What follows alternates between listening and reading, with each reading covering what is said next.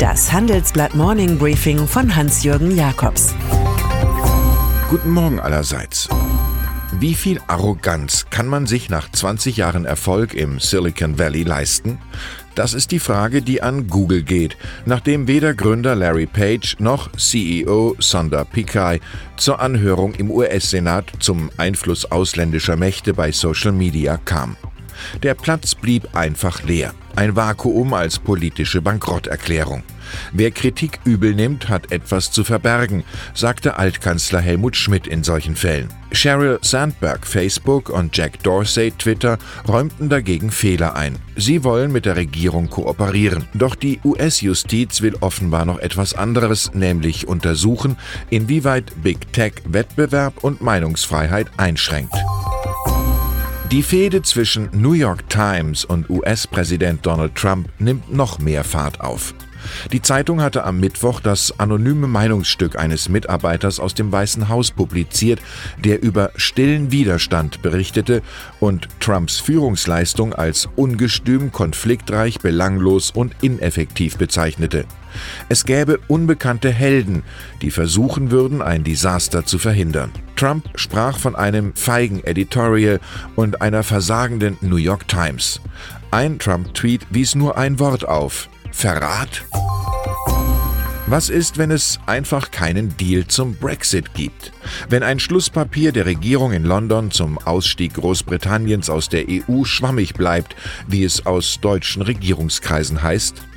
Dieser Frage gingen wir in unserer Titelgeschichte nach. Ergebnis Angst vor dem Chaos. BMW will dann die Produktion seiner Automarke Mini reduzieren. Airbus droht schlimmstenfalls ein Auslieferungsstopp. Schon befürchtet IFO-Chef Clemens Füst für den No-Deal-Fall gewaltige ökonomische Folgen auch für Deutschland. Was der Brexit bedeutet und wie es um die künftige Partnerschaft zwischen Großbritannien und Deutschland bestellt ist, darüber wollen wir am Montagmittag in der britischen Botschaft in Berlin mit dem Hausherrn Sir Sebastian Wood und mit BDI-Hauptgeschäftsführer Joachim Lang reden. Meine Kollegen Thomas Siegmund und Thorsten Rieke moderieren. Ein paar Karten habe ich reserviert. Jakobs at morningbriefing.de. Wie immer entscheidet das Los. Der Bund bedauert eine kleine Schmach bei einer seiner wichtigsten Beteiligungen. Die Commerzbank mit CEO Martin Zielke muss nach Jahrzehnten des DAX-Stolzes den führenden deutschen Börsenindex verlassen. Das teilte die deutsche Börse gestern Abend schmucklos mit. Für Tradition gibt es keinen Bonus, nur für Zukunft und die vermutet das Milieu eher bei dem Tech-Zahlungsdienstleister Wirecard aus Aschheim bei München. Dessen Aufstieg haftet etwas Märchenhaftes an, so wie früher bei EMTV. Aktienguru André Costolani wusste, an der Börse ist eine halbe Wahrheit eine ganze Lüge.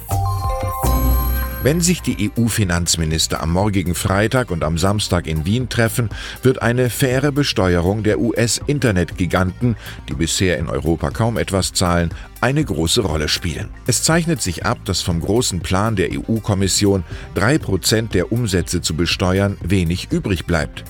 In einem internen Bericht aus dem Haus von Finanzminister Olaf Scholz, SPD, heißt es, eine Dämonisierung der großen Digitalunternehmen sei nicht zielführend. Man befürchte ähnliche Aktionen im Ausland gegen die exportstarke deutsche Wirtschaft. Scholz hält offiziell am Ziel einer besseren Besteuerung von Google und Co fest, schildert aber gestern Abend beim Leserforum der Augsburger Allgemeinen offenherzig seinen Politikstil. Wir gucken mal, ob wir was hinkriegen. Rette sich, wer kann, scheint das Motto bei Continental in Hannover zu sein. Der Vorstand jedenfalls scheint an den laufenden Umsatz- und Ergebniskorrekturen nach unten völlig schuldlos zu sein. Er schrieb jetzt ja kollektiv einen Brandbrief an 400 Führungskräfte, was einem Anschlag ans Mitteilungsbrett gleichkommt und beschuldigt darin rund ein halbes Dutzend der 27 Business Units. O-Ton, auf diesem falschen Gleis fahren wir keinen Meter weiter, dieser Zug stoppt genau hier und jetzt. Stellt sich nur die Frage, warum die schreibfreudigen Zugführer solche Sachen nicht frühzeitig, geräuschlos und direkt regeln und wo eigentlich CEO Elmar Degenhardt abgeblieben ist.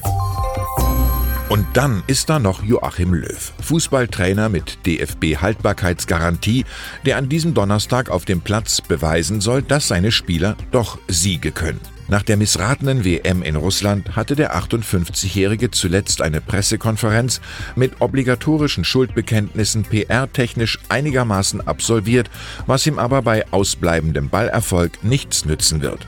So ist das heutige Spiel gegen Weltmeister Frankreich ein Echttest über die Frage, ob man den nötigen Wandel im Fußball aussitzen kann. Ich wünsche Ihnen einen spannenden Tag. Es grüßt Sie herzlich Hans-Jürgen Jakobs.